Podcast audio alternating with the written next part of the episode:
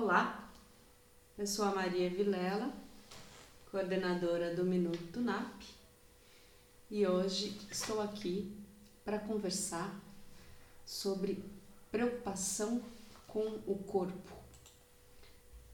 Sabe aquela olhada no Instagram? Sabe aquela pausa que você dá para olhar o Facebook, Twitter, antes de dormir, tempo que você fica ali, rolando o dedo. Você sabia que o conteúdo que você acessa nas redes sociais, ele tem total relação com a imagem que aos poucos você forma do seu corpo?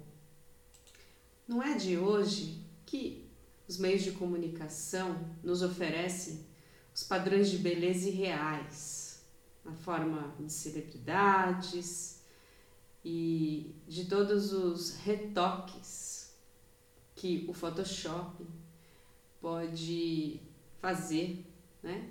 tornando imagens reais em imagens irreais. Há várias maneiras de usar as redes sociais você está apenas consumindo o que os outros publicam? Ou você está editando e fazendo um upload de selfies? Você está seguindo amigos próximos, familiares ou uma lista imensa de celebridades e influenciadores? É precisamente a ação de se comparar com o outro que é a grande produtora de pensamentos negativos ligados à imagem corporal. Portanto, o conteúdo que eu escolho acessar nas redes sociais, ele vai estar diretamente ligado aos pensamentos que eu produzirei, positivos ou negativos, ligados à forma de me encarar. O grande problema das vidas que são apresentadas nas redes sociais é que elas apresentam uma versão unilateral. Você sabe o que isso significa? Claro, acho que exemplos não faltam, né? O fim de semana, naquela praia paradisíaca, aquela mesa de comidas maravilhosa daquele restaurante, aquela cachoeira extraordinária, um dia de sol aquele passeio de barco, um drink. Ora, a impressão que dá é que todos vivem literalmente de férias. E isso produz em quem está na vida normal uma profunda sensação de impotência e de insatisfação com a própria vida. As pesquisas mostram que as imagens ditas encaixes, ou seja, essas imagens de inspiração fitness, sabe?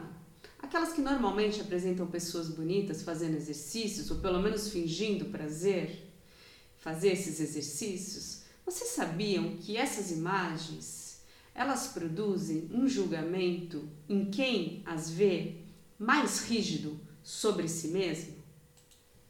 Anne Slater, professora associada da Universidade de West England, no Reino Unido, publicou um estudo no qual 160 universitários viam imagens de Fitspo, ou seja, imagens uh, de inspiração fitness, citações de autocompaixão ou uma mistura de ambas, todas provenientes de perfis reais do Instagram.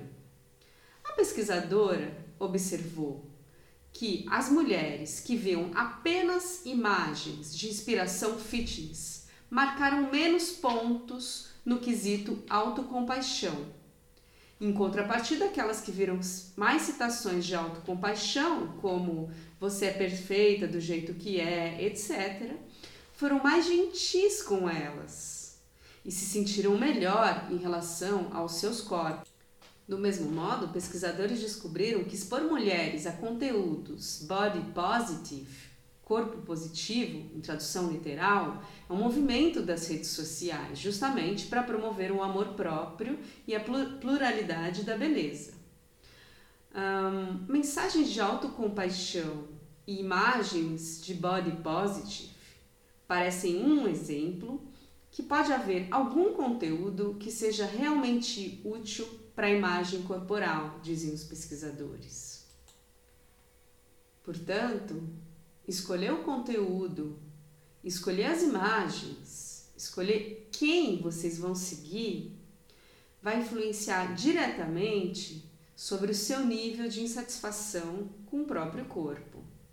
No entanto, existem autores que criticam essas imagens body positive, porque dizem que mesmo que elas propaguem imagens positivas com relação à pluralidade dos corpos, as mulheres que insistem em consumir esse conteúdo, elas ainda objetificam o próprio corpo. Objetificar alguém? Como assim? É exatamente isso. A objetificação um termo cunhado no início dos anos 70, consiste em analisar um indivíduo como um objeto, sem considerar seu lado emocional ou psicológico. Quando falamos de objetificação do corpo feminino, estamos nos referindo justamente à banalização da imagem da mulher, ou seja, a aparência das mulheres importa mais do que todos os outros aspectos que a definem enquanto indivíduos. Portanto, para se criar um ambiente menos tóxico nas redes sociais, não se trata apenas de escolher conteúdos em que eu vejo corpos que são corpos plurais. Isso, como os pesquisadores mostraram, já é bem mais positivo do que eu me inspirar apenas em corpos fitness. Porém, o interessante é vocês perceberem que eu posso acessar conteúdos que estão para além da imagem corporal, para além uh, da exposição dos corpos. A insatisfação corporal tem sido atualmente a grande responsável por um nível brutal de infelicidade. Em épocas de pandemia, é alarmante o número de pessoas de todas as idades, sobretudo jovens, homens e mulheres, que passaram a dar uma importância muito absoluta para a própria imagem e como os seus corpos são mostrados. Um certo nível de mal-estar com relação à própria forma física parece um fenômeno global, é coletivo. 98% das mulheres não se dizem satisfeitas com seu próprio corpo. Muito bem, mas e quando isso pode se tornar uma doença? E quando eu preciso me preocupar? E quando eu preciso me preocupar com a minha amiga, com a minha mãe, com a minha filha, que está vivendo um certo excesso de preocupação? Quando procurar ajuda? quando uma preocupação se torna uma patologia.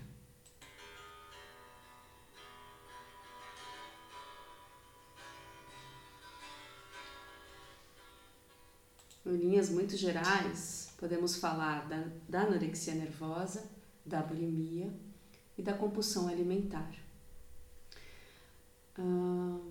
uma perda de peso muito dramática.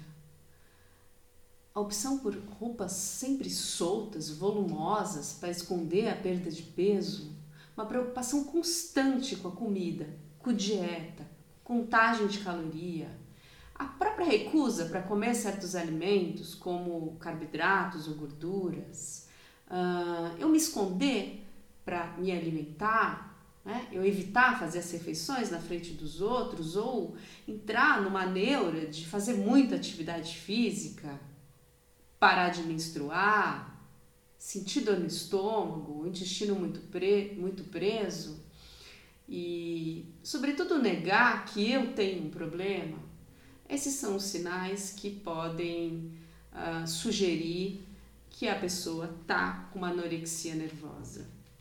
Os sinais de bulimia têm relação com um momento de compulsão alimentar que é seguido de, de um momento em que a pessoa é, executa práticas compensatórias, como ir ao banheiro após as refeições, vomitar, usar laxantes, diuréticos.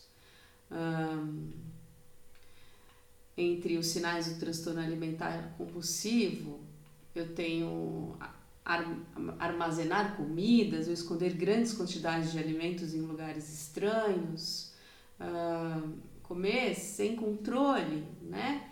É, grandes quantidades de alimento num, num, espaço curto de tempo, o próprio isolamento social. Bom, os transtornos alimentares, eles precisam de uma abordagem multiprofissional para que ele seja tratado, ou seja, precisa de um acompanhamento psiquiátrico, um acompanhamento psicológico e um acompanhamento com nutricionista. Só o nutricionista, ou só o psicólogo, ou só o psiquiatra não funciona. Né? Então, se você está passando por alguns desses episódios, se você conhece alguém que esteja vivenciando isso, ajude essa pessoa a buscar o tratamento.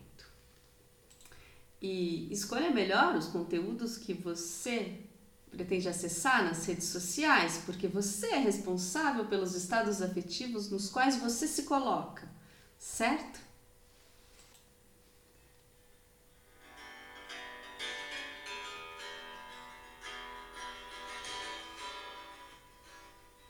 Esse foi o Minuto NAP. Até mais!